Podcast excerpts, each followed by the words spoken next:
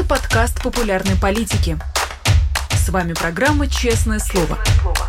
Здесь мы говорим о самом главном – 17 часов в Москве. Меня зовут Ирина Алиман. Это канал «Популярная политика». Здесь мы начинаем программу «Честное слово».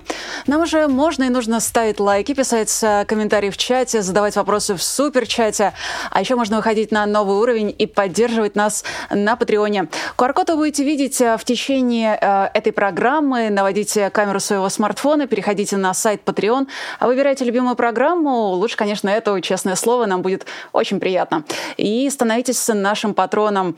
После этого вы сможете дополнить своим именем или своим никнеймом, в зависимости от того, чем захотите поделиться, список тех патронов, которые уже есть у нас. Переходите, поддерживайте, делайте эту программу вместе с нами. Прямо сейчас мы ее будем делать а, вместе с главой расследования ФБК Марией Певчих. Мария, очень рада приветствовать тебя в студии. Привет, я тоже рада здесь быть э, относительно после небольшого перерыва. А, перерыв был небольшой, но я уверена, что зрители скучали, я читала все комментарии, так что я в курсе. Ну и кроме того, у нас есть масса поводов, которые мы могли бы с тобой обсудить. И в первую очередь, конечно, а, это будет поздравление, официальное поздравление тебя как продюсера э, с попаданием фильма «Навальный» в шорт-лист премии «Оскар». Скажи, пожалуйста, готовишь ли ты уже речь? А, немножко рано готовить речь. Я, если честно, нахожусь на той стадии, когда мне страшно даже думать и мечтать о следующем этапе. А следующий этап — это номинация. А, объявят о ней 24 а, января, если меня не изменяет память. И суть в том, что сейчас в списке претендентов на «Оскар» 15 фильмов, а 24 января их останется 5. Э, ну, а потом, соответственно, на последней итерации один из пяти победит.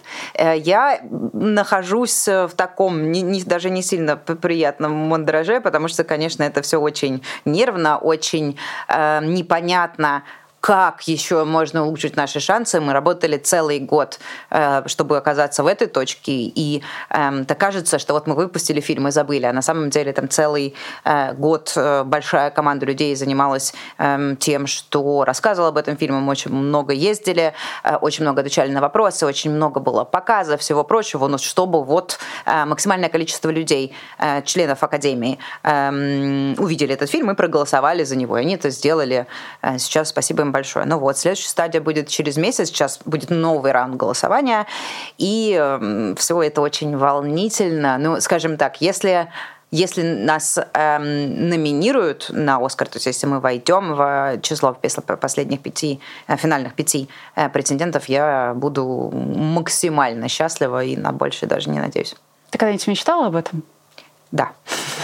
Это честно. А скажи, пожалуйста, знает ли что-нибудь об этом Алексей? И э, знает ли он вообще о том, что вошло в конечном итоге э, в этот фильм? Поскольку я помню, что после того, как Алексей вернулся, после того, как его задержали, арестовали, э, фильм про дворец Путина, это уже mm-hmm. другой фильм, но все-таки он вышел буквально через несколько дней, и Алексей не видел финальный mm-hmm. монтаж. Mm-hmm. И я помню, что в каком-то из интервью ты рассказывала, что ты буквально пересказывала через адвокатов, что вошло в фильм фильм о Путине, о дворце Путина в Геленджике. Mm-hmm. Знает ли Алексей о том, что вошло в фильм «Навальный»? А, на самом деле про, двор... про дворец Путина это немножко не так, потому что он видел версию, соответственно, за, за несколько часов до того, как он сел в самолет в Берлине и полетел в Москву, то есть это была версия, одну, одну из финальных версий мы смотрели прямо этим утром, он внес справки, там он видел ну, максимально похожую версию на то, что видят сейчас все зрители на YouTube. А вот с фильмом «Навальный» ситуация категорически другая он не видел ни одного фрагмента, ни одного кусочка, он не представляет, как это выглядит, он не представляет визуально, как выглядит кадр, в котором сам он сидит, а в котором сидят все другие э, герои этого фильма. Он не представляет... Единственная часть, которую он видел, это звонок Кудрявцева, потому что этот же самый, эту же самую съемку мы использовали, выложили на YouTube. Вот это единственная часть э, фильма «Навальный», который сам Навальный видел, а все остальное он э, узнает из новостей. Я, естественно, вчера первым делом написала ему о том, что вот мы вошли в этот шорт-лист. Узнает он об этом с большой задержкой. Может быть, у меня есть надежда, может быть, кто-то ему на суде сегодня сказал об этом. А, может быть и нет. Э, но вот я, учитывая, как работает тюремная цензура и переписка в целом, то есть, ну, скорее всего, через несколько дней э, он узнает, узнает о том, что мы вошли в шорт-лист, и я надеюсь, будет очень ну, радоваться, ну, насколько можно радоваться в сложившихся обстоятельствах. А так он целый год следил, я ему тоже посылала все, что, как отчеты о каждой поездке, рассказы, там, кого мы видели, с кем познакомились, кто что сказал. По почте, по тюремной мы ему посылали обзоры фильма, это он очень следил за этим, очень э, э, интересовался каждый раз, почему там, я не знаю, по пятибальной шкале нам поставили 4 из 7, а не 5. Приходилось оправдываться, говорить, что э, все хорошо, все прекрасно, у фильма действительно хорошие шансы на, э, на номинацию. И просто в целом, так как уже почти год прошел с премьеры на фестивале, с премьеры на фестивале Санданс, он э, уже можно уверенно сказать, что вот хорошо фильм живет. Да? То есть он э, хорошо вы смотрели в начале, он собрал правильное количество наград, он был показан на правильном количестве фестивалей, и пока тьфу -тьфу -тьфу, все шансы у нас есть. И еще раз, это жутко волнительно. Я начинаю нервничать только рассказывая об этом. Ну, это невероятное достижение на самом деле. Тем более, кажется, ты никогда ни в одном из своих интервью не говорил о том, что планируешь быть э, продюсером документальных фильмов. Я могу ошибаться, но из того, что я читала, Нет. и это какое-то невероятное достижение с дебютом, тем более. Спасибо. А, я просто напомню для наших зрителей, что действительно окончательный список будет объявлен 24 января, а сама церемония премии «Оскар» пройдет 12 марта. А, до этого момента можем скрестить пальцы да. и держать на, на это мы будем надеяться еще позже. Пока давайте мы как-то ступенчато двигаться. И пока мы надеемся на номинацию, поэтому все свои лучи и поддержки, дорогие зрители, шлите пока вот в, в сторону номинации, чтобы мы оказались в списке пяти. А, фильм «Навальный» вошел в шорт-лист как э, полнометражный документальный фильм. А, при этом в тот же шорт-лист, но уже как короткометражный документальный mm-hmm. фильм, вошел фильм «Анастасия», который рассказывает о ростовской активистке Анастасии Шевченко, а, первой осужденной в России по статье о так называемых нежелательных организациях. Mm-hmm. Как ты думаешь, это совпадение или это что два фильма о бывшей политзаключенной и главном, самом главном российском политзаключенном вошли в шорт-лист самой престижной кинономинации, mm-hmm. кинопремии.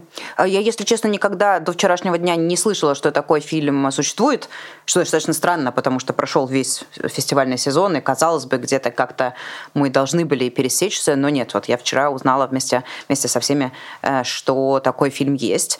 Э, ну, то есть, естественно, я знаю э, саму Анастасию Шевченко, ее историю, трагические события, которые с ней произошли, просто потому что государство выбрало ее как относительно случайную цель, и как они просто буквально разрушили ее жизнь. Я сейчас попробую какой-то найти способ, чтобы посмотреть этот фильм. На всякий случай, чтобы наши зрители не запутались. Мы в категорически разных категориях, в, разных номинациях. Э, есть документальный э, полнометражное кино, есть документальный короткий метр. Э, вот они в коротком метре, я, то есть я не, особенно э, понимаю, как там у них все работает, потому что везде, там правила везде разные, совершенно все по-разному устроено. Но вот попробую а, посмотреть в ближайшее время этот фильм. Я, честно, даже не знаю, кто, кто его снял, там, кто режиссер. А, посмотрю, расскажу. Э, я думаю, что многие из э, наших зрителей тоже об этом фильме узнали впервые сейчас, поэтому э, думаю, многие из нас посмотрят и поделятся впечатлениями. Хочу с тобой о другом фильме поговорить, уже о фильме «Расследование», которое вышло у вас с Георгием Албуровым про очень роскошную, очень дорогую, невероятно ультра роскошную, и не знаю больше никаких эпитетов, жизнь, во-первых, замминистра обороны Тимура Иванова, а во-вторых, жены его Светлана Маниович. Я буду ее называть именно Маниович, поскольку ну, фамилии у нее много, но, во-первых, вы в расследовании. Да, мы, мы выбрали называть? одну просто, потому что она известна как Захарова, как Иванова и как Маниович. Мы выбрали Маниович просто как самую узнаваемую из, из, из фамилий. Сейчас она формально Иванова, но, насколько я понимаю, не только мы, а вообще в целом те люди, которые пишут об их семье, как правило, называют ее Маниович. И скажи, пожалуйста, как вы делали это расследование? А, сколько времени у вас а, на него ушло? И А, была ли у вас эта информация раньше, угу. или вы как раз обратили на нее внимание вообще на эту пару сейчас во время войны? Э, нет, абсолютно случайно у нас получилось это расследование, потому что ну вот у нас оказался выкаченный архив э, ее почты за э, какой-то период времени, там за 15 лет почти что ли. То есть это такие вещи непредсказуемые, да, то есть так, ну вот, вот, вот так вышло. Эм, мы знали базово, кто это такие, потому что Тимур Иванов уже все-таки очень много лет работает в Министерстве обороны, эм, с 13 года, если не ошибаюсь. А потом еще был год, когда он работал в правительстве Московской области. А потом, тогда же там работал и Шойгу, и Шойгу потом из Московской области забрал в Министерство обороны. И, и мы с самого начала обращали внимание именно на таких людей, на тех, которых Шойгу э, настолько ценит, что забрал с, с одного места работы и перевел в другое. Вот у, у Тимура Иванова единственное, чего нет, МЧС самые преданные солдаты Шойгу, э, которые сейчас там живут на Рублевке в гигантских домах, они прошли все стадии. Они начали в МЧС Шойгу, потом в Московской области, потом в Министерстве обороны. Но вот два из трех есть у Тимура Иванова, плюс он строил парк «Патриот», э, и мы смотрели и расследовали этот парк тоже, и, и делали много материалов на эту тему. Поэтому он нам знаком был прекрасно. Э, супруга его, естественно, тоже очень такая яркая и заметная женщина, и эм, по каким-то там светским телеграм-каналам или сайтам. Я всегда на нее обращала внимание, но просто потому что я держала в уме, что она жена э, заместителя министра обороны, то есть человека, который, во-первых, декларирует свои доходы ну, на тот момент, э, человека, который занимает публичную должность на, государственной службе и так далее, ее образ жизни всегда очень контрастировал с этим. Ну, как-то, не знаю, не доходили руки, еще что-то, но сейчас э, с войной понятно, что наш фокус расследования, он э, не то чтобы сильно изменился, но вот так подкалибровался им, конечно же, на э, чиновников из Министерства обороны у нас особый сейчас фокус, а, а внутри именно этого особого фокуса э, самое большое внимание мы уделяем тем, кто, занимая такую должность, при этом еще и любит жить за границей, отдыхать за границей, э, иметь там счета, дома, квартиры, Роллс-Ройсы и, и все такое. Потому что, ну, как бы это уже совсем какое-то бессовестное абсолютно поведение. И Тимур Иванов у нас попал под все эти категории эм, и оказался достаточно интересным героем, и расследование посмотрели очень хорошо, несмотря на то, что он человек сильно не публичный. Кроме вот парочки, тройки интервью, которые он давал на тему того, что в храме, эм, как он называется, храм вооруженных сил, что там есть фуражка Гитлера и форма Гитлера и прочие какие-то реликвии, которые ему почему-то очень нравятся. Э, помимо этого, если честно, мне, я не могу вспомнить никаких его публичных выступлений. Но вот, э, тем не менее, расследование посмотрели очень хорошо. Э, если вы еще вдруг по какому-то странному стечению обстоятельств не посмотрели это расследование, впереди выходные, это прекрасный способ провести 40 минут, не очень длинное расследование, но очень развлекательное.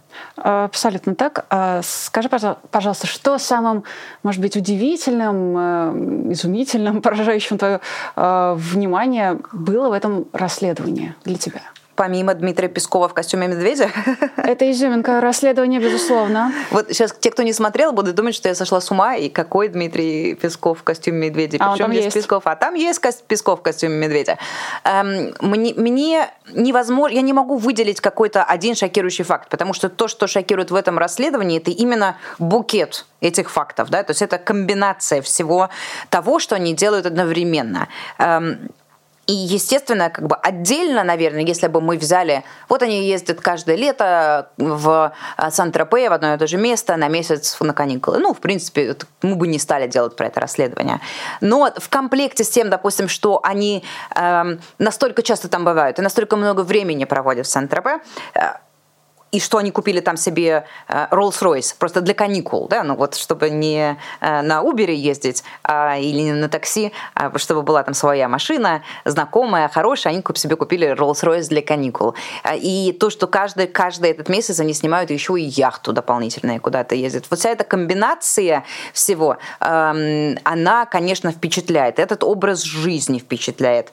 Их семья прошла очень интересный транзит, характерный, наверное, вот для всей путинской элиты – они начали в как гламурные э, тусовщики вот из этих знаменитых путинских нулевых, да, вот когда Москва была наполнена этими клубами с, с какими-то, я не знаю, Тимати, которые пели песни про э, жизнь э, такую светскую, ночную, про там шампанские, которыми они себя обливают, а потом садятся на частный джет и улетают в Сент-Тропе. И как будто бы вот этот вот, вот весь блинк-блинк, он как будто отпы, а, а, отжил свое, и эпохи сменились. И теперь они уже больше не тусовщики клубные там в леопарде, а дворяне. А теперь они стали вот в новой, как в новом каком-то образе себя переизобретать, и это вот прям вся их семья, семья Маневича Иванова ровно вот этот путь и проходит, и от э, безумных вечеринок э, из начала нулевых они сейчас оказались вот в этом новом мире, который вокруг них себя построили, где они ведут себя как будто они знать да, то есть вот эти вот все какие-то переодевания постоянные, там вот в барские шубы, какие-то катания на санях, а постоянно Светлана Манева чуть-чуть увлекается фотосессиями в традиционном русском костюме, в кокошнике, в таком кокошнике, в другом кокошнике, в а, сарафане и обязательно на фоне церкви. Вот, ну, я не знаю, ну, э, Ир, ты, у тебя много фотосессий в кокошнике, в русском сарафане на фоне монастырей? Равно ноль. Вот у меня такая же ситуация, а у нее их, типа, я не знаю, там 10. И можно сделать, наверное, вывод на основании того, ну, если человек вот, вот, вот, значит, ей так нравится себя видеть, да, если она несколько раз это делает, если она выкладывает это в Инстаграм, это тот образ, который она хочет транслировать э, во внешний мир. И меня, конечно, это очень бесит, э, потому что, ну, какое они дворянство? Ну, какая они аристократия. Это же просто э, противоположное и по образу жизни, по происхождению когорта. И а, зачем они решили наделить себя тем, что им не положено никаким образом, мне совершенно непонятно. И когда жулики, воры и проходимцы притворяются высшим светом, Э, меня это очень раздражает. И, и ровно поэтому мы много таких историй публикуем с самых-самых-самых старых времен, там, со времен Шувалова, э, который тоже вот возомнил себя, возомнил себя каким-то там аристократом, нарисовал себе герб, э, нарисовал себе там какие-то семейные, семейные древа, связал себя с родом Шуваловых, частью которого он не является. Ну, вот это вот с Нарышкиным то же самое и так далее. Ну, вот, вот, вот это вот, вот эти вот ноты, они достаточно... Эм, достаточно вот такие, ну, не очень сильно бесит, если просто объяснить, потому что, ну, мало того, что вы столько наворовали, вы столько себе там всего построили, столько всего купили, ну, уезжайте вы в свой Сан-Тропе, сидите там, э, ходите на пляж э, и пейте шампанское по утрам, как вам нравится. Но зачем э, Зачем это все эскалировать вот до такого какого-то абсолютно абсурдного псевдо-русского стиля, когда эм, гражданка Израиля Светлана Маниович, где все дети, которые живут за границей, обвязывается э, платочком Эрмес с, с э, грибочками, держит в руках грибочка, это, это я пишу фотографию из Инстаграма, э, приобнимает березку и пишет пост про то, что вот это, это типа, только я знаю, как любить Россию, а вы все меня учите, вы ничего не понимаете. Все, кто пишет мне какие-то гадости, э, это вы просто ненавидите величие России. Ну, черт возьми, ну, ну, ну это... как, как не расследовать а, как не расследовать пару. это, да? Ну, они очень достойны в этом смысле пара. Она, значит, в этих грибочках, и mm. он, построивший храм вокруг фуражки Гитлера. Да. Это буквально союз, заключенный на небесах. Я думаю, это так. Еще мне кажется, что они прошли такой типичный путь новоришей, которые в 90-е и в нулевые пытались э, хавнуть больше, чем могли съесть, mm. буквально. Э, поэтому они отжигали на всех этих тусовках, вечеринках да. и жили просто по полной. Mm. А сейчас они пытаются благородиться благородиться, они повзрослели, они сильно перешли на какой-то там новый уровень. Угу. И вот они пытаются благородиться как могут, но там в силу своего э, воспитания, образования и прочих каких-то факторов. Получается так с грибочками и храмами. Им почему-то никто не объяснил, они, видимо, прогуляли этот урок или не прочитали в какой-то книжке, что благородство, оно в другом. Оно не в грибочке, не в березке и не в фотосессии в кокошнике. Оно в том, чтобы не воровать, эм, относиться к своей стране уважительно и патриотично, э, что, чтобы там честно жить в этом благородство. Э, и совершенно в какой-то в другой плоскости, именно в ценностной лежит э, то, чего они так хотят добиться, но никогда не смогут. Нету такого количества э, бриллиантов, каких-то реликвий, картин и антиквариата, которые можно купить, чтобы каким-то образом э, компенсировать тот факт, что они просто э, пустые и не очень хорошие люди. Я, честно, поделюсь с тобой двумя вещами, которые меня больше всего э, зацепили в этом расследовании. Первое — это тот факт, что они провели на своей вилле э, российское телевидение э, за что-то там 2000 евро да. в месяц. 1990, да. Э, зачем? Я не знаю, скучали по Владимиру Рудольфовичу Соловьеву. Точно. Хотя могли бы, в принципе, наверное, и домчать со своей французской виллы до его итальянской виллы и э, посмотреть его живьем. Эм, я не знаю, слушай, я не понимаю, в чем смысл уезжать э, на лето в Сент-Тропей и в снятый за там какие-то безумные деньги, там за 150 тысяч долларов в месяц вилле, воссоздавать себе свою маленькую рублевку. Ну вот, ну, ну, но как бы нам эти причуды не понять. Э, Все, что мы можем сделать, это рассказать про это. Ну, иногда посмеяться над этим, потому что это тоже вполне э, валидная стратегия. И абсолютно не нужно постоянно заламывать руки и говорить, что все ужасно. Можно и по, иногда посмеяться над э, ничтожностью таких людей. Ну, видишь, им не хватает, не хватало, видимо, сериалов про... То, что богатые тоже плачут. Да, да, Понятно. Да. Вторая вещь, это скорее заключение, к которому я пришла. А, возможно, оно ошибочное, ты меня наверняка поправишь. Я ничуть не отрицаю того факта, что, мне кажется, это доказанным фактом, что Тимур Иванов, он жулик и вор. Это безусловно. И все люди его уровня и на его положении, они такие же. Но мне почему-то кажется, что Сан Маниович — это та часть, вот, э, та составляющая этой пары, которая и отвечает за воровство и растраты. Я просто очень хорошо помню персонажа Светланы Маниович из «Светской хроники нулевых» угу. в глянцевых журналах, в, на сайтах, которые как раз эту хронику размещают. Я помню ее скандалы, которые связаны с ее, значит, э, всевозможной личной жизнью. Я не знаю, почему так вышло, я это помню.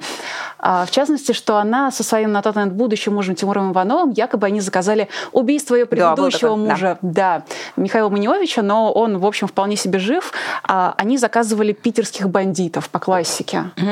Я прекрасно помню, да, что, что ты имеешь в виду. Был такой сюжет, они говорили, что чуть ли не убить него собирались. Ну и плюс по судам эм, затаскать и отобрать все, что только можно отобрать. Это действительно был э, сюжет, который можно прочитать там чуть ли не в Татлере э, 2008 года. И э, тут частично мы можем подтвердить, э, потому что все документы, которые Светлана Маневич приносила в суд для развода с Михаилом Маневичем, жалобы, какие-то еще юридические ходатайства, справки и так далее, все они приходили на ее почту с почты Тимура Иванова. То есть он как минимум был супер активно вовлечен в их бракоразводный процесс и э, помогал бизнес-часть, которая была связана с тем, что у Светланы наша бизнес-леди у нас и очередная. И ее бизнес заключался в том, что ее обеспеченные богатые мужчины снимали помещения для бутиков, которыми она хотела э, владеть, и э, закупали большими партиями одежду, ну, то есть там разных брендов в разное время. Э, в то, что у нее было в гостинице «Метрополь», они там были чуть ли там не первым эм, и самым большим эм, дистрибьютором эм, то ли, по-моему, Коваль они продавали, и Discord. Вот прям привезли в Москву в первый раз эти бренда, и э, там у них там, там э, бутик прогорел, потом Светлана открыла в другом месте э, бутик который специализировался на каком-то более нишевом бренде, э, который какая-то старая такая итальянская семья э, специализируется на выделке кожи. И там какие-то абсолютно безумные цены за, и за сумку, и за кошелек, или что за, за, за, за, прочие такие вот аксессуары, потому что это все сделано там либо из страуса, либо из питона, либо из ящерицы, либо вот из всяких других там экзотической кожи и, и меха. Э, ни один из этих бизнесов не имел никакого финансового смысла. Это все было супер убыточно. Особенно вот второй бутик уже, за который платил Тимур Иванов.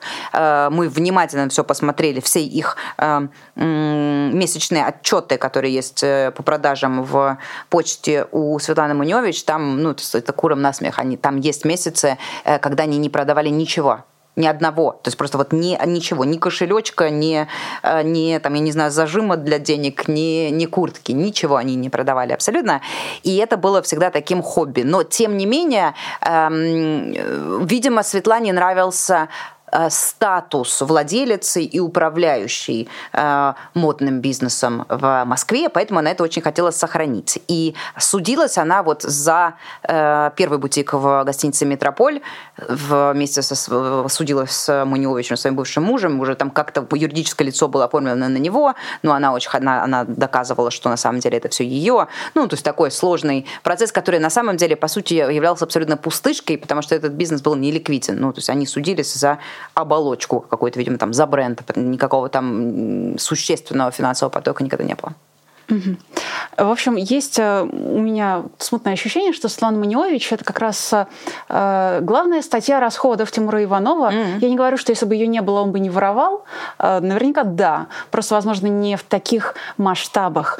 И, насколько я понимаю из вашего расследования, вы выяснили, что они эффективно развелись что ей помогло на данный момент избежать попадания под санкции, и что она даже продолжает, э, пока война идет уже, э, в общем, почти 10 месяцев, она продолжает все равно ездить по Европам, покупать какие-то очень дорогие вещи, uh-huh. пусть не сама, через кого-то, но все-таки она продолжает пользоваться всеми этими благами, которые вот тире э, фактически налоговые деньги россиян. Да, да, ну, то есть это налоговые деньги россиян. Сейчас они воруют на... Сейчас, сейчас Иванов ворует на стройке в Мариуполе.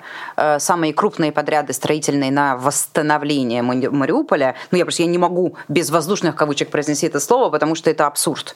Э, Мариуполь, ну да, формально его восстанавливают, но почему его восстанавливают? Да? То есть Министерство обороны само сначала уничтожило э, Мариуполь, не оставив там э, плюс-минус ни одного ни разу разрушенного здания. Да, мы в начале войны слышали, что 80% Мариуполя, жилого, жилищного фонда Мариуполя уничтожено. Это было в марте.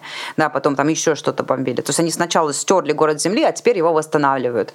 И вот эти подрядчики, которые занимаются строительством, такие небольшие четырех- или пятиэтажные здания в чистом поле стоят. Я специально описываю, потому что многие сейчас, кто следит за новостями, вспомнят э, визуально эту картинку, потому что кто-то только не ездил осматривать этот новый район, э, он фактически там единственный новый, и вот как раз эти подрядчики, они получили этот абсолютно гигантский конкурс, гигантский, э, выиграют гигантский конкурс, хотя ничего не, не выигрывали, просто так отдали, все засекречено, строят эти дома, а параллельно с этим через цепочку фирм часть денег, которые они получили за это, они отправляют на другие фирмы, которые в свою очередь оплачивают счета Тимура Иванова. То есть это так устроено. Тимуру Иванову надо для новой дачи купить мрамор, он делает это, не покупает это со своей кредитки. Он, э, есть специальная фирма, э, которая ему это оплачивает, и эта фирма э, существует за счет подрядов Министерства обороны. Вот. И э, со Светланой Маневичем разводом ситуация такая достаточно сложная, потому что мы очень аккуратно формулируем в самом расследовании, а, фиктивный он или неэффективный, или действительно они разошлись. Мы, у нас есть какие-то там важные отметки. Мы понимаем, что условно там, ну, год назад они были абсолютно точно вместе, у них есть совместные фотографии, они выглядят как семейная пара, они вместе проводят отпуска, э, выглядят, в принципе, влюбленными вполне себе людьми. Эм, мы понимаем, что э, вот в августе, относительно недавно, всего несколько месяцев назад, они только что развелись. И третье, что мы понимаем, то, что Светлана Муневич нет никакого другого другого источника дохода, кроме денег Тимура Иванова. Да, и как бы комбинация этих всех трех факторов э, делает этот развод может быть, даже неэффективным, а несущественным. Он, по сути, ничего не поменял. Они продолжают совместно воспитывать детей, в том числе несовершеннолетних. Э, они продолжают, она продолжает быть бенефициаром эм, его коррупции, она по-прежнему живет на его деньги, эм, она по-прежнему покупает в тех же самых магазинах в Париже прямо сейчас, посреди войны. Она точно так же покупает эти все свои любимые украшения. И, по сути, э, кроме того, что, возможно, в их отношениях увяли чувства, ничего не изменилось с точки зрения эм, именно коррупции. Поэтому сейчас эм, нам придется вот заниматься достаточно сложной работой и, и, и юридически доказывать все это. Если бы они были женаты, было бы проще. Но если бы они были женаты, она бы мгновенно э, залетела под санкции. А сейчас она не под санкциями и как бы формально нету повода ее туда включить. Но как бы мы все это уже проходили. Там формально Полину Ковалеву, падчерицу Лаврова, тоже не было повода включить, потому что она не кровный родственник, она дочь супруги неофициальной Лаврова от предыдущего брака, но ничего, но объяснили же, включили. А, и мы такое проходили много раз, там Алина Кабаева, тоже же формально никто, но там под всеми санкциями э, все равно. И думаю, здесь мы тоже там так или иначе объясним, как это все работает, объясним, что Светлане Маньевич ни в коем случае не надо давать э, э, продолжать жить в Европе, э, потому что если цель европейских санкций в том, чтобы российские вот буквально кровавые деньги перестали э, попадать в европейскую экономику, то вот Светлана Манилович точно не друг Европы в этом смысле абсолютно. Но причем в случае с Ковалевой, в случае с Кабаевой, ведь не в последнюю очередь помогли именно расследования, да, да, треды в соцсетях, э, всевозможные письма мелким почерком, э, всевозможные европейские инстанции. И тут надо сказать, что хочется, опять же, пальцы скрестить и поверить в то, что и в случае с Манилович получится. Тем более, вот в случае с э, Татьяной Голиковой, героиней предыдущего расследования, все получилось, она наконец попала в да. девятом пакете санкций ЕС, она наконец-таки числится. Тоже э, принимаем поздравления на эту При... тему, потому что, очевидно, э, если, ее, если она с 2014 года не попадала под санкции каким-то чудесным образом, в то время как все ее коллеги под санкциями, то, что она попала сейчас, это, несомненно, связано вот с расследованием, которое мы сделали с коллегами, и это замечательно, прекрасно, но если бы не одно «но», они не включили туда супруга э, Татьяны Голиковой, но мы над этим тоже работаем. Надеюсь, они не разведены. С ним будет проще. Это надо проверить. Ну, кстати, да, теперь после... Не, раз... она декларацию подавала последний. Ну, хотя, опять же, вот ну, на прошлый год были не разведены. Но сейчас, э, видишь, как бы война так странно сказывается э, на людях. Я не знаю, если у тебя знакомые, которые резко э, женились и вышли замуж с началом войны, вот, это тоже очень распространенная штука. Но и вот, видишь, а у чиновников это работает по-другому. Они, наоборот, начинают разводиться, да, чтобы, соответственно, минимизировать свои финансовые потери и каким-то образом попытаться изолировать, вот разделить эти свои кус- большой кусок своего состояния на разные кусочки поменьше и попытаться изолировать какие-то из них и спасти. Ну, судя по всему, им есть что скрывать, в отличие от моих друзей, которые женятся по любви. Хочу с тобой завершать тему расследования провести небольшой блиц. Назови, пожалуйста, топ-3 твоих любимых героя расследований. Ну, это как, как назови топ-3 своих, я не знаю, своих детей. Ну, так это невозможно абсолютно. Это, Давай это, попробуем. Если, это, я прошу снять этот вопрос. Это как, как ты можешь выбрать, кого ты больше любишь, маму или папу? Я не знаю, ну кто-то как-то... Хорошо, давай Ладно, так. хорошо, ладно. Самых а, гадких и ненавистных. Я очень люблю расследование про Настю Рыбку и считаю а, его лучшим расследованием, которое я когда-либо сделала. Э, по своей простоте, по своей э, сюжетной линии и по тому, как причудливо и куда это все завело. Это шикарная история, про которую надо снимать фильмы, абсолютно точно. Эм, это вот из, из, из, из старых, из классических, которые я жутко люблю. Из новых расследований, уже которые мы выпускали после посадки Навального, про Лаврова и дочку Лаврова мне очень нравится, эм, и про Дерипаску. Кстати, вот видишь, второе подряд расследование я называю про Олега Дерипаску. Возможно, мне просто нравится расследовать Олега Дерипаску. Эм, мне всегда милы и дороги расследования, после которых происходит какой-то, эм, хотя бы какой-то там общественный скандал и обсуждение и так далее. Поэтому я очень люблю все расследования, которые мы делали про Рогозина, потому что он потом смело очень, очень весело э, ругается с нами в Твиттере, обзывается и эм, ведет себя непотребно.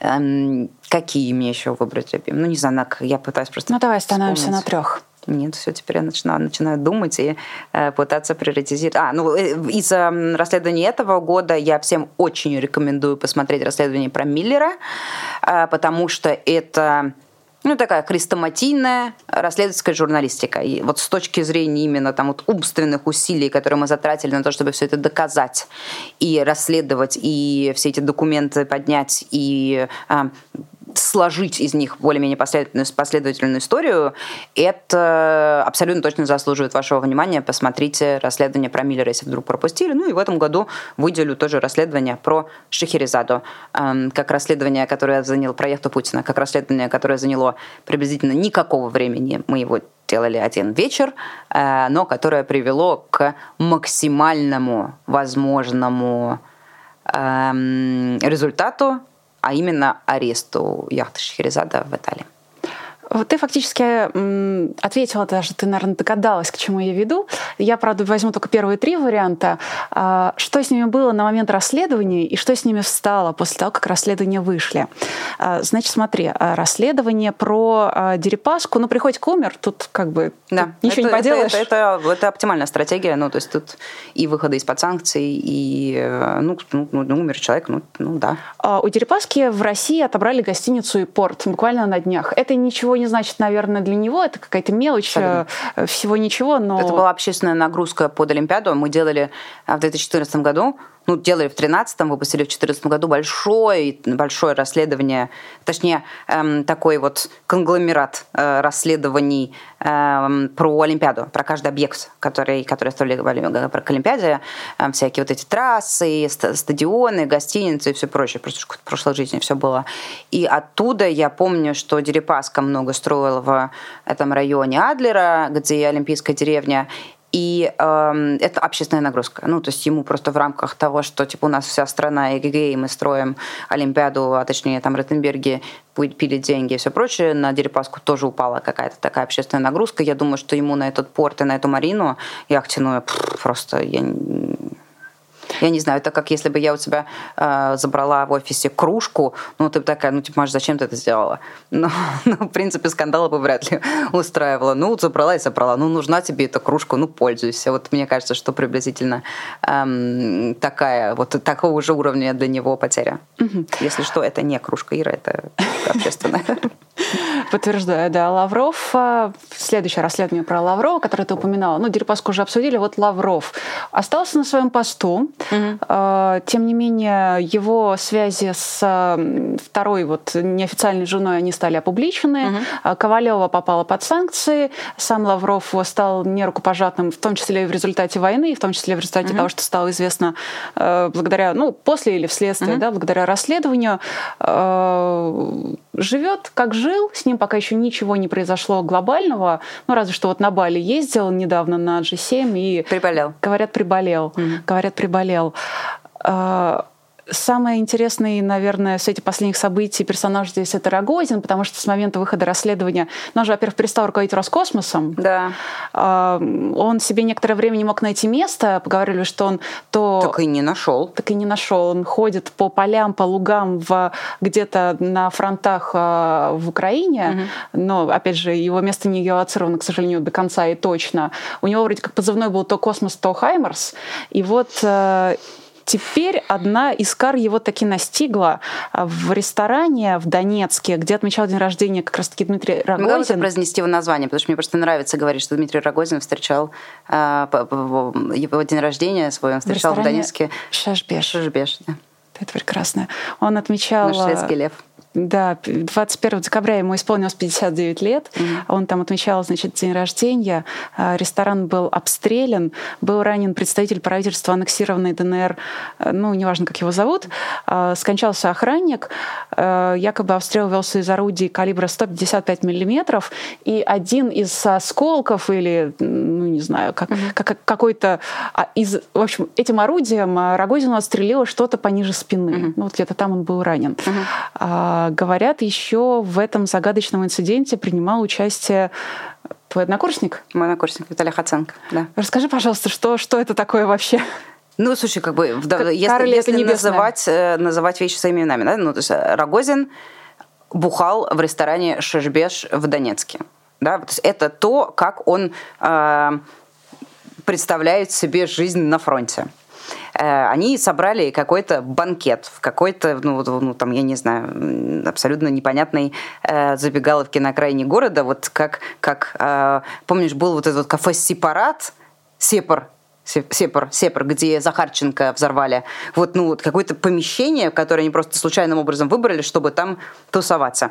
Вот э, Рогозин выбрал Шешбеш и э, вечерком в свой день рождения э, бухал там со своими друзьями. И один из его друзей, э, по удивительному совпадению, это мой однокурсник по МГУ, ныне занимающий должность председателя правительства. Так называемого ДНР или чего-то такого, не имеет никакого значения. Ну, короче, какая-то большая шишка в несуществующем э, территориальном образовании, которое сейчас уже непонятно что, э, потому что это уже как часть России теперь, но вот там у него, у, в несуществующем э, регионе у него несуществующая должность. Эм, видимо, кто-то их решил убить, что, в принципе, Э, логика чего понятно. И э, обстрелял ресторан, обстрелял, взорвал, там непонятно, чего, чего произошло. На самом деле погибли почему-то только охранники, а, соответственно, главный герой этого мероприятия не погибли. И мы, на самом деле, не знаем, кто еще там был. Я, я уверена, что не вдвоем Рогозин с Виталием Хаценко э, праздновали свой день рождения. Уверена, там было должно было быть гораздо больше людей, и там э, видно по накрытому столу, что должно было быть гораздо больше людей, так что я не знаю, почему он мне рассказывает, кто там еще был. Вот, ну, слушай, обстреляли, обстреляли, ну, как бы с Рогозиным, Рогозин король нелепых ситуаций э, вообще, он уже застревал в танке, сам себе простреливал ногу. Ничего из этого я не выдумываю, все это реальные факты. Топил таксу. Топил таксу очень неадекватно вел в себя в Твиттере, чем-то там, там ругался с нами, с ФБК, со мной, с Собольцем, со, со всеми, чем-то там угрожал расправами. Ну, то есть какой-то ну, сильно-сильно э, неадекватный человек. А вот и, и, и вообще вот этот весь рассказ про ресторан Шишбиш, это какие-то, знаешь, эти самые хроники душевнобольных.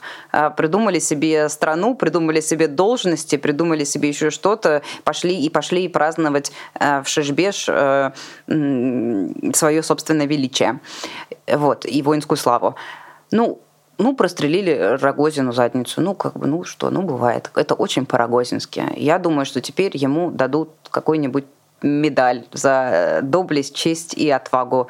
Но все всегда будут смеяться над тем, что на самом деле э, медаль ему досталась за то, что его обстреляли э, ночью во время вечеринки. Ну, как бы, ну, окей. Э, наверное, теперь за эти страдания Рогозину, может быть, наконец-то дадут должность, потому что это, это, эта штука подзадержалась достаточно серьезно. Сразу после того, как он ушел из Роскосмоса, Песков, по-моему, в течение недели сказал, что вот-вот мы готовим назначение, вот-вот-вот прям на днях скажут, где Дмитрий Олегович будет восседать теперь. И ничего этого не произошло. Прошло там 3-4 месяца уже, и никакого следа. Возможно, теперь наконец-то своим, своей собственной пятой точкой Рогозин заработает себе на новую должность. Причем в буквальном смысле. Да, да, в Совете Безопасности. Я не знаю, хотя кто, кто туда возьмет. Эм, а возможно, это как бы знак судьбы, Дмитрий Олегович. Возможно, это знак судьбы, и пора вам просто пора на пенсию. Смотри, мы с тобой... Песни писать. Он же написал эту не песню. Э, он же написал эту песню надо. Денису Майданову. Я, я про Сарматушка, Сарматушка, да. Сарматушка, да. Никому не рекомендую. Из России матушки вдаль глядят Сарматушки. За что, Мария? На Соединенные Штатушки. Э, да, как бы еще раз, хроники душевно больных. Это все, что можно сказать про Рогозина. Человек, как бы в чем сознании могли родиться эти строки, э, является по определению, ну, во-первых, некомпетентным государственным служащим, это точно, а вопрос его психического состояния это уже вот на это надо спрашивать медиков. Сейчас как раз у него хорошая оказия, он может заодно и провериться, так сказать, все ли у него. Чтобы два раза не вставать угу. его-то положение. Мы с тобой вспомнили по, по крайней мере, нескольких а, любимых твоих героев расследований. Mm. Вспомнили, что с ними случилось непосредственно с Дерипаской, с а, Лавровым и с Рогозиным с тех пор, как расследования вышли. Что с ними будет э, в прекрасной или хотя бы нормальной России будущего, когда все это закончится? Прекрасная Россия будущего. Э, с ними будет абсолютно все в порядке. Никто их не будет притеснять. Их права будут защищены гораздо лучше, чем они защищены сейчас. Это абсолютно точно. Но, скорее всего, им придется пройти через достаточно неприятную процедуру а, известную как судебный процесс. Ну или трибунал, если, если речь идет о Лаврове, да, который просто самым э, будет находиться в первой пятерке людей, ответственных за, эм, за войну. Эм, я уверена, что если вдруг так окажется, что эти люди невиновны, и не имели никакого отношения к уничтожению соседней страны, эм, то справедливый и честный суд эм, российский или международный обязательно их отпустит, они продолжат жить так же, как жили. Но вероятность этого ничтожно мала. Эм, я думаю, что главное здесь это выстроить в будущем прекрасной или даже нормальной России будущего такую судебную систему, э, чтобы ключевые лица, которые сделали этот ужас и кошмар с нашей страной, понесли за это ответственность. Эм, кем и как из-за всех этих историй выйдут герои наших расследований, мне прогнозировать сложно. Возможно, какой-то очень справедливый судья потом скажет мне, а что же там нарасследовал, это все зря обвинил человека. И, и в этот раз мне придется, как хочет Дерипаска, э, записывать эм, опровержение. Да? Э, я напоминаю, что по судебному решению Зеленоградского городского суда я должна а, каждый день платить Дерипаске 50 тысяч рублей – это то же самое должен делать Георгий Албуров и Алексей Навальный. То есть 150 тысяч рублей от меня, моих коллег, Дерипаска каждый день мечтает получать за то, что мы не удаляем ролик про э, него, Дерипаску и Лаврова. Ну вот, надеюсь, что в «Прекрасной России будущего» таких решений выносить не будут. Эм, а Дерипаска я не знаю, эм, останется жить в своем Усть-Лабинске и будет действительно заниматься фермерством или разведением рыб. Ну, чем-нибудь поближе к земле, там, в воде, ну, подальше, знаешь, от э, бюджетов ну, да. и подрядов. Ну, да. Я, честно говоря, уверена, что даже в нормальной России будущего таких абсурдных угу. решений, явно лоббированных, э, выносить не будут. Тем не менее, твой прогноз, мне кажется, самый реалистичный из вообще всех возможных. Спасибо тебе за него и за новое расследование. Смотрите его. Обязательно. И за то, что ты стала продюсером фильма который попал в шорт-лист премии «Оскар». Вот тебе нравится говорить э, название ресторана «Шишбеш», мне очень нравится повторять, что э, ты стала продюсером фильма, который теперь претендует на «Оскар». Спасибо, Чувствую... это очень приятно. Это очень приятно. Чувствую гордость от нахождения с тобой в одной студии, так что спасибо тебе еще раз. Спасибо, Ирина. Спасибо зрителям. И вам, друзья, действительно спасибо большое. С нами, напоминаю, была глава отдела расследования ФБК Мария Певчих, еще была я. Меня зовут Ирина Алиман, еще были вы. Нас смотрели почти 8 тысяч зрителей, это бесконечно приятно. А, если каждый из тех, кто еще не поставил лайк, его поставит, приятнее будет вдвойне. А, напоминаю о том, что нас можно поддерживать как раз-таки лайками, комментариями, а еще на Патреоне. А, ссылочка есть в описании, либо внизу экрана, либо в описании к этой трансляции. Прощаюсь с вами ненадолго. Увидимся с вами в следующих эфирах. Берегите себя. Пока. Вы слушали подкаст «Популярные политики». Мы выходим на Apple Podcast, Google Podcast, Spotify и SoundCloud. А еще подписывайтесь на наш канал в YouTube.